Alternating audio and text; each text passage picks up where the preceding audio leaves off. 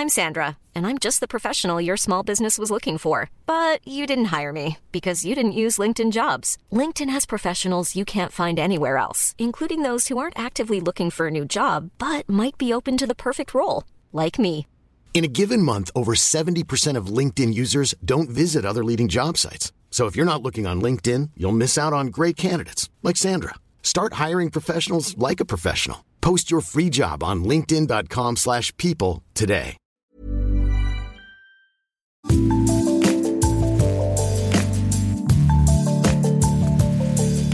Bonjour, c'est Anne-Laetitia Béraud. Bienvenue dans Minute Papillon avec notre rendez-vous La Bulle. Elles sont carnivores, venimeuses. Elles sont haut placées dans la pyramide alimentaire. Elles font peur à nombre d'entre nous. Ce sont les araignées. Et c'est la spécialité de Christine Rollard, avec qui on va parler. Je suis enseignante chercheuse au Muséum d'histoire naturelle de Paris depuis à peu près 32 ans, biologiste et plutôt spécialisée sur les araignées, donc aranéologue. Christine Rollard publie Le monde soyeux des araignées aux éditions Bayard après plusieurs ouvrages sur ce thème. Pourquoi la peur des araignées, qui sont là depuis 300 millions d'années, n'est pas ancestrale mais culturelle? Est-ce que ce ne serait pas plus simple si on avait la possibilité d'exterminer toutes ces bestioles Pourquoi Spider-Man devrait expulser ses fils de soie plutôt par le derrière que par les poignets? Ce sont des questions qu'on va évoquer dans cet entretien et ma première question à Christine Rollard c'est la peur des araignées est-elle partagée dans le monde entier? Eh bien non, c'est une euh, fausse idée justement. hein. On a l'impression, en particulier euh, en Occident, que les gens ont tous peur des araignées. Et c'est vrai que c'est quand même assez répandu hein, dans la population. À peu près 40% des gens disent qu'ils ont peur des araignées, mais c'est pas la majorité malgré tout. Et certains qui ont vraiment des phobies, hein, donc des angoisses beaucoup plus marquées, qui sont handicapantes. Et celle-là, c'est que 10% des gens. Mais c'est quand même assez symptomatique des pays euh, occidentaux. Et quand on va un peu ailleurs dans le monde, euh, dans certains pays, euh, les araignées ne sont pas du tout craintes. C'est même d'ailleurs parfois vénéré, avec des histoires derrière qui sont beaucoup plus positives. Donc c'est pas quelque chose qui est ancré et qui est ancestral dans dans l'espèce humaine. On parle des araignées dans la Bible, dans le Coran, sur les Mhm. peintures d'aborigènes en Australie ou encore dans le folklore d'Afrique de l'Ouest et des Caraïbes. Oui, tout à fait. hein. Il, y a, il y a quand même pas mal d'histoires hein, qui peuvent être racontées, même en Afrique. euh, C'est plutôt un être qui, euh, qui est assez euh, positif, euh, donc euh, qui représente un peu la patience, le travail. Dans d'autres pays, c'est un peu les créatrices du monde. Dans d'autres encore, ça va apporter la fortune. Tuer une araignée, ça porte malheur, par exemple, en Slovaquie. hein. Donc, du coup, il y a quand même pas mal de, choses qui sont positives. Et dans certains écrits religieux, l'approche est complètement différente. D'où vient cette peur des araignées dans la culture occidentale? Ah, C'est une question difficile parce qu'en fait, on ne sait pas exactement d'où ça a démarré. Euh, même avec, en en discutant avec des, psychologues, euh, l'origine exacte de cette peur ici, euh, on ne la connaît pas. En tout cas, elle a été ensuite euh, bien entretenue par notre fonctionnement, notre mode de vie, euh, l'association des araignées avec des choses négatives, avec le noir, avec des écrits, euh, bien entretenue ensuite, hein, bien évidemment, par euh, des films ou euh, même les médias. hein, euh, et ça donne une euh, approche de cet animal très méconnu qui est négative. Notamment l'araignée monstre dans Le Seigneur des Anneaux de Tolkien. Exactement. Et comme les gens les connaissent mal, bon, ceux qui savent percevoir et, avoir une critique quand même assez constructive derrière euh, peuvent quand même s'imaginer que la réalité c'est pas ça. Mais c'est pas forcément la majorité des gens non plus. hein.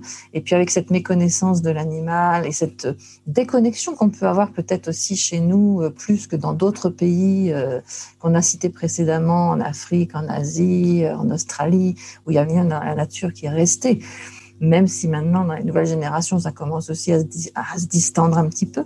Mais c'est vrai que, du coup, par chez nous, ce type de film va beaucoup plus marquer les esprits. Et pourtant, il existe euh, Spider-Man, l'homme araignée.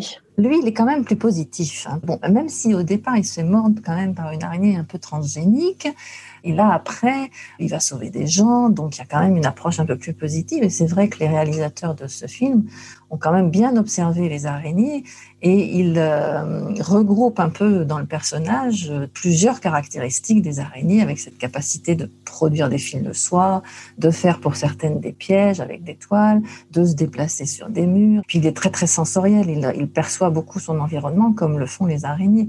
Donc il y a quand même des choses qui sont très positives dans ce personnage. Même si j'ai cru comprendre que ce serait pas par les poignets qu'il que les...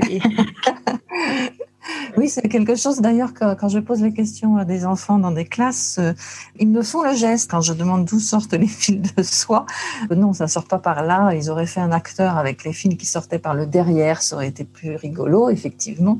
Mais ça sort bien par des tubes à l'arrière du, corps de l'araignée, donc dans la partie abdominale, qui lui permettent justement de filer et de tisser euh, après ses pièges et d'utiliser aussi ces fils de soie pour beaucoup d'autres usages qu'un piège pour capturer ses proies. Pour ceux qui et celles qui ont peur des araignées et qui pourraient se dire eh ben, tuons toutes les araignées qui existent, euh, comme ça, j'en aurai plus peur et elles n'existeront plus. Quelles conséquences si on tuait toutes les araignées qui nous font peur? Tuer une araignée quand on en a peur, c'est enlever de son environnement euh, l'objet phobique et c'est pas la bonne solution. Il faut y être confronté pour arriver à l'accepter déjà. Et puis, ben, il faut réaliser que les araignées euh, sont là depuis quand même à peu près 300 millions d'années et qu'elles se sont adaptées hein, donc à leur environnement, au fait que ce sont des prédateurs. Et si on les tuait, eh ben, on aurait beaucoup plus d'insectes en particulier autour de nous, puisqu'elles mangent quand même, il y a des études qui ont été faites là-dessus, elles mangent jusqu'à 400 millions d'insectes par an, par hectare. Donc ce sont des très très bons insecticides naturels. Donc il faut vraiment les laisser euh, faire cet office hein, de, de, régulateur de population d'insectes. Certains insectes d'ailleurs qui sont aussi euh, plutôt euh, ben, néfastes dans, dans certaines cultures, par exemple. Puis il faut pas oublier qu'il y a des interrelations entre les animaux. Et les araignées bah, servent aussi de proie à d'autres animaux. Donc il y a des, quand même euh, des lézards, des serpents, des oiseaux, des petits mammifères qui les mangent. Donc bah, tout ça, c'est lié. Hein. Donc il faut les laisser manger et nous débarrasser, entre guillemets, d'un certain nombre d'insectes. Et puis euh, bah, les laisser servir de proie à d'autres. Une des peurs de l'araignée, des araignées. 49 250 espèces hein, à l'heure actuelle au monde.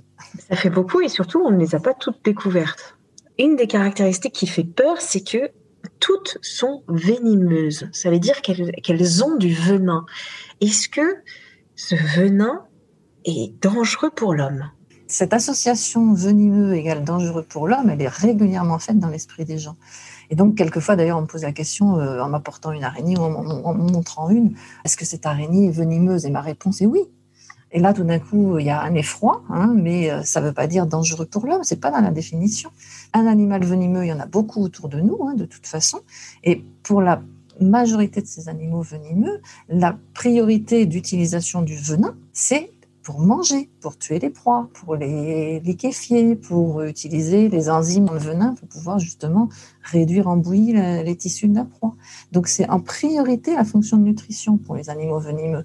Et puis de temps en temps, elles vont utiliser du venin pour certaines espèces pour se défendre. Mais souvent pour ces espèces-là, la morsure vis-à-vis de l'homme qui n'a jamais été une proie pour les araignées n'est qu'une réaction de défense et il n'y a même pas d'injection de venin.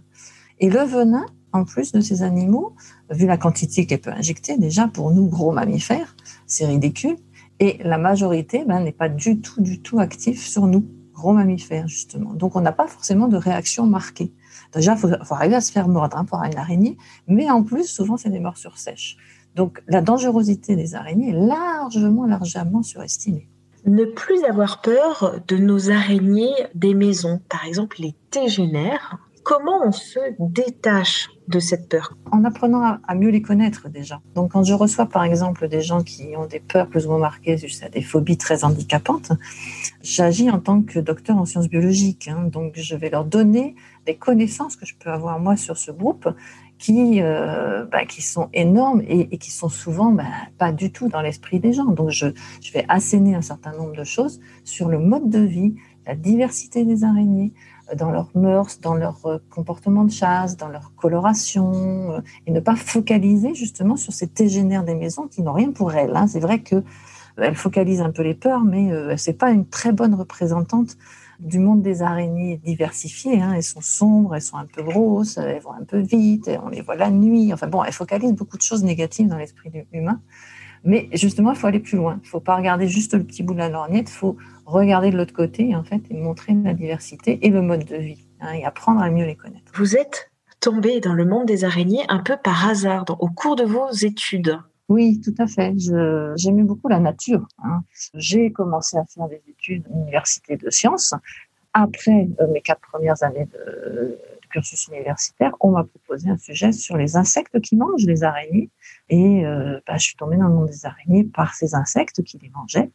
Et puis ensuite, ben, j'ai découvert le monde des araignées que j'ai voulu euh, approfondir et j'ai eu la chance d'avoir un poste d'enseignante chercheuse au muséum sur les araignées.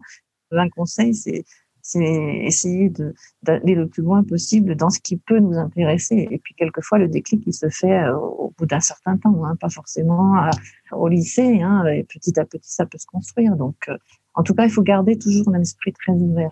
Merci à Christine Rollard, aranéologue, pour cet échange. Minute Papillon avec son point d'exclamation et sa petite vignette bleu ciel. C'est le podcast d'Actu de 20 minutes. Vous pouvez le retrouver sur toutes les plateformes d'écoute en ligne et sur 20minutes.fr à la rubrique podcast. Vous pouvez aussi nous écrire pour nous envoyer des critiques, des commentaires, des idées d'épisodes à audio-20minutes.fr. On se retrouve très vite d'ici là, portez-vous bien.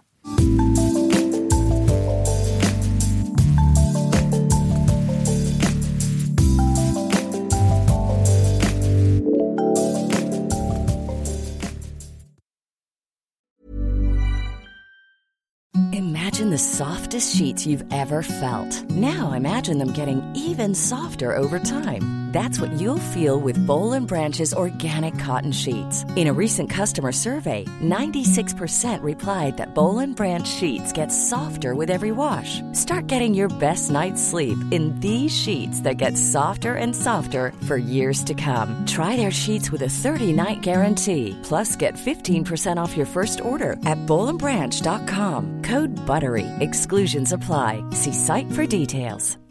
When you make decisions for your company, you look for the no-brainers. And if you have a lot of mailing to do, stamps.com is the ultimate no-brainer. It streamlines your processes to make your business more efficient, which makes you less busy.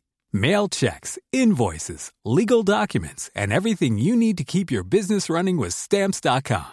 Seamlessly connect with every major marketplace and shopping cart Schedule package pickups and see your cheapest and fastest shipping options from different carriers with rates up to 89% off USPS and UPS rates. And with the stamps.com mobile app, you can take care of mailing and shipping wherever you are. Make the same no-brainer decision as over 1 million other businesses with stamps.com. Sign up with code program for a 4-week trial plus free postage and a free digital scale. No long-term commitments or contracts. That's stamps.com. Code Program. On ne va pas se quitter comme ça. Vous avez aimé cet épisode? Sportif, généraliste, sexo ou scientifique, varié mais toujours bien informé. Découvrez les autres podcasts de la rédaction 20 minutes sur votre application d'écoute préférée ou directement sur podcast au pluriel.20minutes.fr. Et merci de nous avoir écoutés.